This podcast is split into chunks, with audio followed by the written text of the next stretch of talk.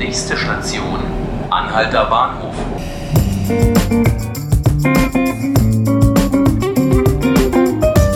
Hallo, hier sind die 5 Minuten Berlin. Ich bin Ruth Ziesinger und bei mir ist meine Kollegin Judith Langowski aus der Berlin-Redaktion.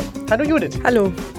Jetzt im Sommer stellen wir in unserem Podcast in loser Folge die zwölf Berliner Bezirke vor und dazu auch unsere zwölf Tagesspiegel-Leute-Newsletter zu den, ja, zwölf Bezirken. Heute geht es um Friedrichshain-Kreuzberg und um die Newsletter an sich, denn Judith betreut bei uns in der Redaktion dieses Leute-Projekt mit. Liebe Judith, jetzt sind Sommerferien. Meine erste Frage an dich.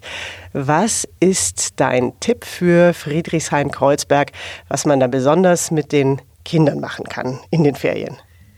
Ja, also Natürlich gibt's die ganzen Parks in Kreuzberg, aber wenn es mal nicht so gutes Wetter sein sollte oder man die Kinder wirklich mehrere Stunden lang irgendwo schön betreut haben möchte, Aha kann man zum Zirkus Kabuwazi gehen in der Wiener Straße am Görlitzer Park. Mhm. Äh, da gibt's Ferienprogramm von Montag bis Freitag, Wochenangebote von 10 bis 15 Uhr jeweils. Und da lernen die Kinder alle möglichen Tricks, die man im Zirkus so vorführen kann. Akrobatik, äh, Spielen mit verschiedenen, Jonglieren mit Bällen, mit Kegeln, ähm, lernen Zaubertricks, also wirklich ein ganz breites Programm.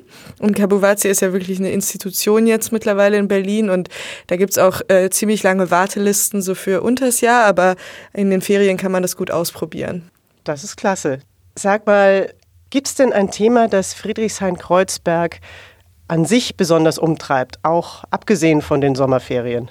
Ja, Friedrichshain-Kreuzberg ist ja mitten in der Stadt und sehr viele Leute wollen da gerne wohnen. Ja. Deshalb treibt das die Mieten in die Höhe. Also das beschäftigt die Leute natürlich sehr, dass kleine ähm, Gewerbe, Restaurants, Bars in ihren, in ihren Kiezen dann verschwinden, weil sie sich die Gewerbemieten nicht mehr leisten können, dass äh, Häuser verkauft werden, äh, die Bewohner sich zusammenschließen und versuchen ähm, eben Druck auf den Bezirk auszuüben, damit er das Vorkaufsrecht ausübt. Also da äh, berichten wir sehr viel drüber, was, was sind die Strategien, um eben äh, diesen Mietensteigerung äh, Steigerung zu, ähm, aus dem Weg zu gehen, zu verhindern. Mhm. Merkt man eigentlich einen Unterschied von den Themen, die interessieren oder die wichtig werden, wenn man auf Friedrichshain guckt, als äh, den Teil, der im früheren Ostteil der Stadt lag und Kreuzberg als den Teil, der im früheren Westen liegt? Nicht so wirklich. Also es ist schon äh, generell ähnliche Themen, die die Leute beschäftigen.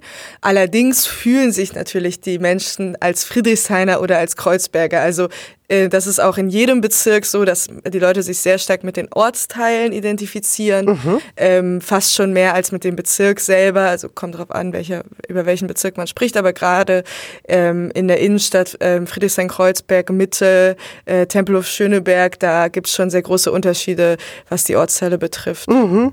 Die Bezirke sind ja auch so groß wie anderswo ganze Städte. Ne? Du betreust ja alle Bezirke. Was ist denn das Berliner Thema schlechthin, das wirklich alle beschäftigt hier in der Stadt? Ähm, wie gesagt, Wohnen ist auf jeden Fall vorne mit dabei. Ähm, und Bauen, wo wird was Neues gebaut, wo kommt was weg. Äh, und natürlich auch der Verkehr. Also die Menschen äh, sehen das ja tagtäglich, wenn sie zur Arbeit fahren, mit dem Fahrrad oder mit dem Auto oder mit den Kindern spazieren gehen. Äh, wo sind die gefährlichen Stellen? Und darüber berichten wir natürlich im Tagesspiegel regelmäßig und sammeln auch immer wieder ähm, Tipps aus den Bezirken, ähm, wo was gemacht werden muss. Und wenn jetzt jemand zugehört hat und denkt, ich würde gerne dieses Thema auch noch in die Newsletter bringen oder einen Hinweis geben, was macht er dann?